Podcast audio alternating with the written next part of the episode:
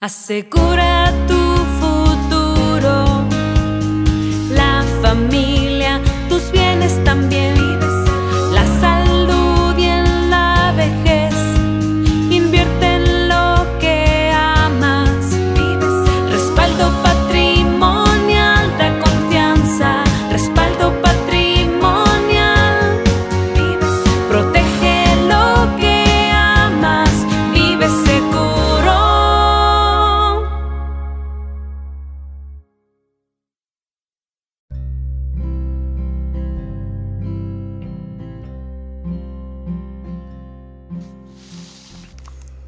Día 17. El amor busca la bendición de Dios, pues le haces bienaventurado para siempre con tu presencia, le deleitas con alegría. Salmo 21.6. Los padres esperan que sus hijos sean saludables y crezcan felices, seguros y protegidos, amados y bendecidos. Pero ¿qué significa eso en realidad? ¿A qué nos referimos con bendición para un niño, un adolescente o un joven? En realidad la palabra conlleva la idea de ser favorecido, fructífero y satisfecho, exitoso y pleno, que tiene razones para regocijarse y estar contento. Es cierto, todos queremos bendición para nuestros hijos. Deseamos que sean fuertes, sabios, habilidosos, alegres, bendecidos con amistades maravillosas y matrimonios saludables. Pero ¿quién es la persona que recibe la bendición de Dios? ¿Y cómo pueden experimentar esto nuestros hijos? En primer lugar, ¿sabías que tu fe y tu relación personal con Dios pueden invitarlo a bendecir más a tus hijos? La escritura afirma, Bienaventurado todo aquel que teme al Señor, que anda en sus caminos, lo cual hace que tus hijos crezcan como plantas de olivo alrededor de tu mesa, fructíferos, fuertes y prósperos. Salmo 128 del 1 al 3. Dios declaró que bendijo a los descendientes de Abraham por la gran fe del patriarca. Génesis 17 del 6 al 8. Más adelante le dijo al pueblo en la frontera de la tierra prometida, He puesto ante ti la vida y la muerte, la bendición y la maldición. Escoge pues la vida para que vivas tú y tu descendencia, amando al Señor tu Dios, escuchando su voz y allegándote a Él Deuteronomio capítulo 30 versículos del 19 al 20. Así que si caminas en fe e integridad con amor, temor y obediencia a Dios, su palabra revela que Él te bendecirá a ti y a tus hijos gracias a esto.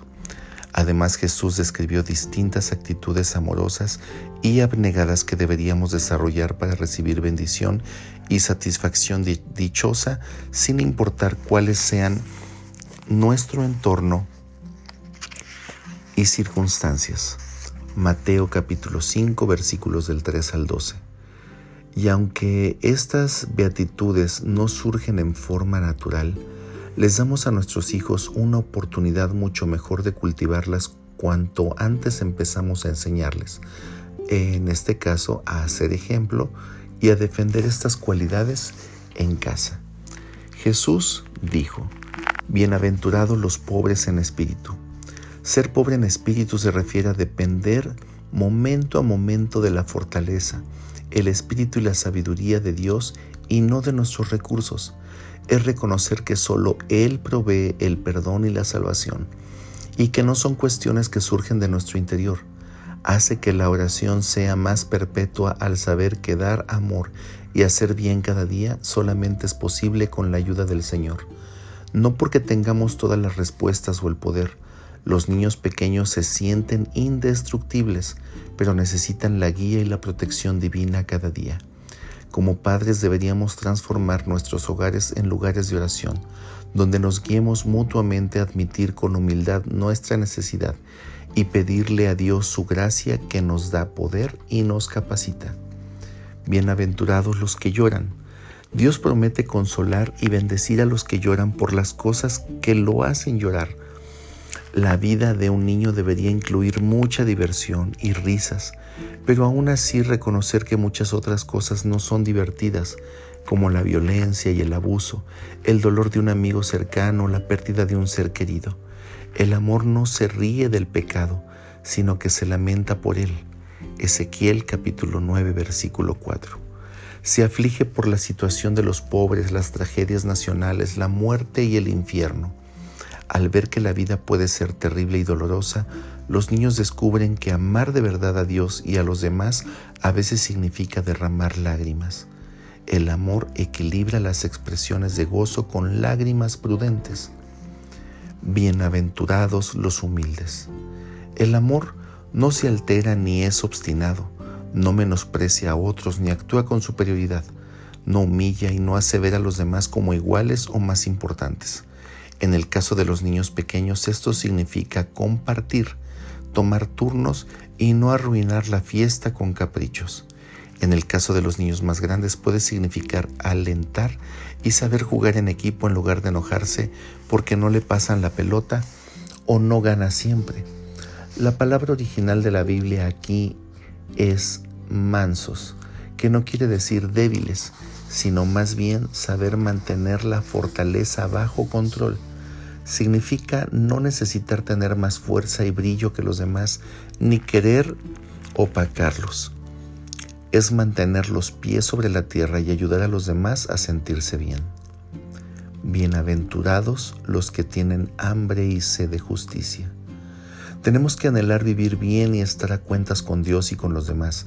Tener hambre de esto, la mayoría de los niños saben que es estar antojado de sus comidas favoritas, pero tal vez podrías encontrar un momento aleccionador para ayudarles a entender que conocer íntimamente a Dios y tener hambre de vivir como Él, como Él quiere, les brindará más satisfacción que cualquier cosa que el mundo pueda ofrecer. Salmo 16:11. Bienaventurados los misericordiosos, aquellos que perdonan a los demás, que tienen compasión del necesitado y andan con un corazón de siervo listo para ayudar.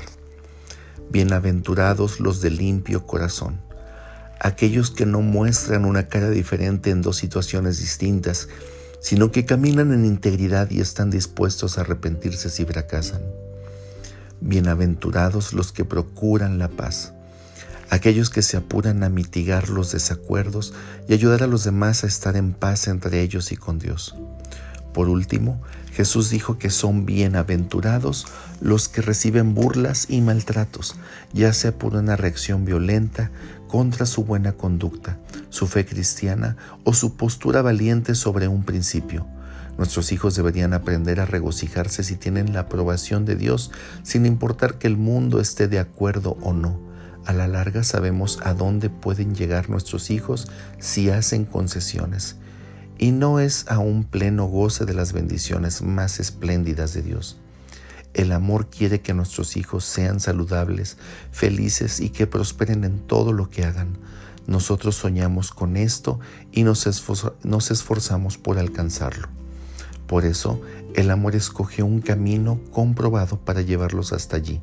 Las promesas eh, bienaventuradas de Dios para los niños de todas las edades comienza en casa.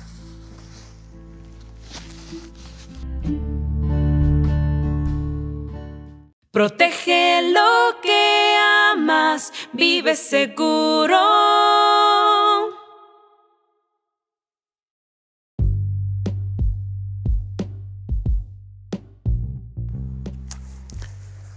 El desafío de hoy es Pregúntate si tu estilo de vida atrae la bendición de Dios para tu familia o la repele.